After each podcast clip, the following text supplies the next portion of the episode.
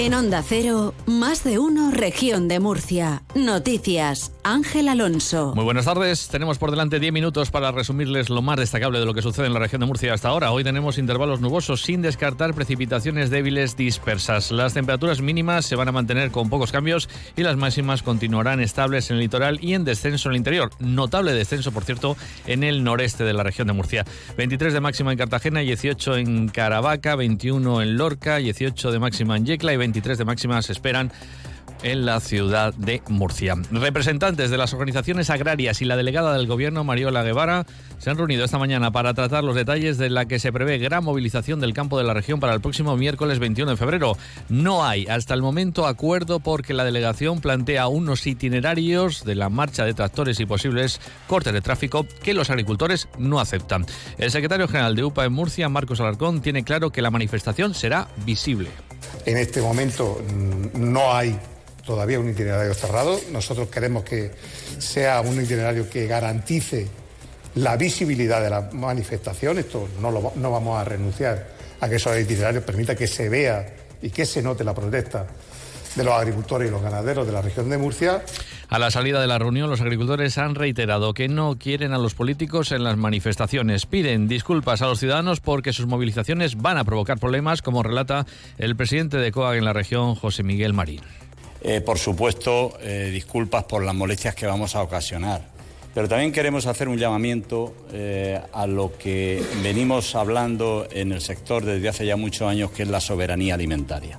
El día que nuestra sociedad pierda la soberanía alimentaria porque haya perdido su tejido productivo, estamos, estaremos ante un escenario de un problema con una magnitud importantísima. Por su parte, la delegada del Gobierno ha asegurado que las reivindicaciones de los agricultores y ganaderos son justas y un motivo para salir a la calle a protestar. Eso sí, Mariola Guardiola pide que se respeten los derechos de los ciudadanos que no estarán manifestándose. Estas organizaciones son organizaciones responsables que lo quieren hacer pues, de la mejor manera posible y por eso es el encuentro de, de esta mañana para evitar incidentes y sobre todo para evitar molestias a la ciudadanía porque tienen que tener, no, no, no se pueden vulnerar el derecho de los demás.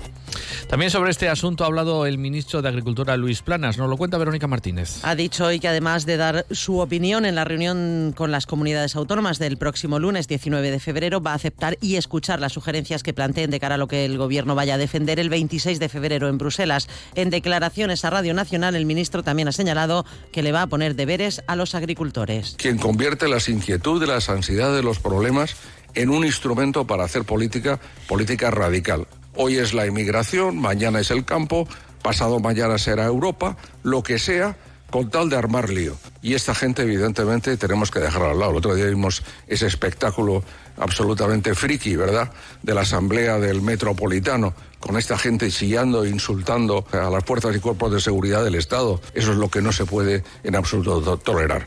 Como escuchábamos, el ministro ha criticado a quienes están instrumentalizando y politizando las movilizaciones, aprovechándose de las inquietudes y los problemas del sector agrario. Hablando de incidentes, y recordamos los de este pasado miércoles a las puertas de la Asamblea de Cartagena, donde unos 200 agricultores llegaron a zarandear el coche del presidente regional. La delegada del gobierno ha vuelto a desmentir que ya hubiera mandado un WhatsApp pidiendo al ejecutivo de López Miras que recibiera a los manifestantes. Fui la primera sorprendida cuando me trasladan que el presidente va a recibir a los agricultores y va a hablar con ellos.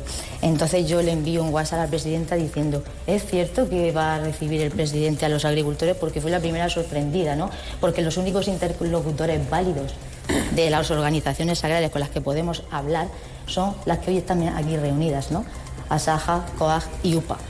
Guevara asegura que la presidenta de la Asamblea le llamó explicando lo que pasaba, aunque ya había un dispositivo de seguridad preparado con 50 efectivos. El dispositivo era suficiente en el sentido de que había un dispositivo preventivo, que es como venimos trabajando estos días, y en el momento que se conoce ya la situación y la envergadura de esa situación, se piden los refuerzos necesarios. La delegada gubernamental asegura que no hubo situaciones de riesgo de ataque a la Asamblea y que los manifestantes solo bloquearon el parking por donde intentó salir Fernando López Miras. En ningún momento hubo un, cerco a la, Asamblea Regional. Allí había total movilidad. Cualquier diputado que quisiera podía salir a pie o entrar, y de hecho es que lo hicieron muchos de ellos. El único bloqueo que allí se produjo fue el parking. Es decir, si querían salir en su coche era cuando realmente no se podía porque sí estaba ese acceso, esa salida bloqueada. La delegada quien ha asegurado que no piensa dimitir, tal y como le pide el Partido Popular por estos incidentes. Seguimos en la delegación de gobierno, pero a las afueras. Allí un centenar de personas se han concentrado para rendir homenaje a los agentes de la Guardia Civil asesinados por los narcotraficantes de Barbate y también reivindicando la plena equiparación salarial de los agentes de la Benemérita y de la Policía Nacional con otros cuerpos de seguridad como policías locales o las propias policías autonómicas. Denuncian que cobran unos 200 euros menos que un mozo de escuadra y que el Ministerio del Interior no ha cumplido con las reclamaciones que se basan en que ni policías nacionales ni guardias civiles son considerados profesión de riesgo. Eso supone que, por ejemplo, pierden derechos económicos a la hora de jubilarse. Juan García Montalbán, secretario provincial de la Asociación Unificada de Guardias Civiles en Murcia. Si no tienen la dignidad de, declarar profesión de riesgo al trabajo de los guardias civiles y los policías, lo que tiene que hacer el ministro de Interior es irse o cumple con las fuerzas de seguridad del Estado o no queremos un jefe que incumple con, con nuestra seguridad y con nuestros derechos. El 112 cumple 25 años al servicio de todas las personas de la región de Murcia. Hoy, como el primer día, tu protección es nuestra prioridad. Trabajamos para ti. Sin seguridad no existe libertad. Vicepresidencia, Consejería de Interior, Emergencias y Ordenación del Territorio. Gobierno de la región de Murcia. Les contamos también que el teléfono de emergencias ha recibido varias llamadas a primera hora de este viernes desde diferentes puntos de la región informando de que veían un bólido o meteorito cruzar el cielo. En concreto, el 112 ha recibido estas llamadas entre las 6.45 y las 6.55. Los llamantes avisaron desde los municipios de Bullas y Cartagena, así como desde la pedanía murciana de la Alberca, según el Centro de Coordinación de Emergencias. La Policía Nacional ha detenido a dos varones, uno de ellos comercial de telefonía, como presuntos autores de una estafa que consistió en simular contratos de alta de líneas telefónicas y adquirir teléfonos de alta gama para, posteriormente, venderlos a través de una conocida web de compraventa de objetos. La estafa supera el millón de euros. Durante la investigación se practicaron cuatro registros en diferentes lugares de la región, como son La Alcaina, en Molina de Segura, y las pedanías de Alquerías y Sangonera La Verde, en Murcia, así como Espinardo. Los detenidos llegaron a hacer uso de cámaras de videovigilancia en el exterior y el interior para controlar los movimientos policiales.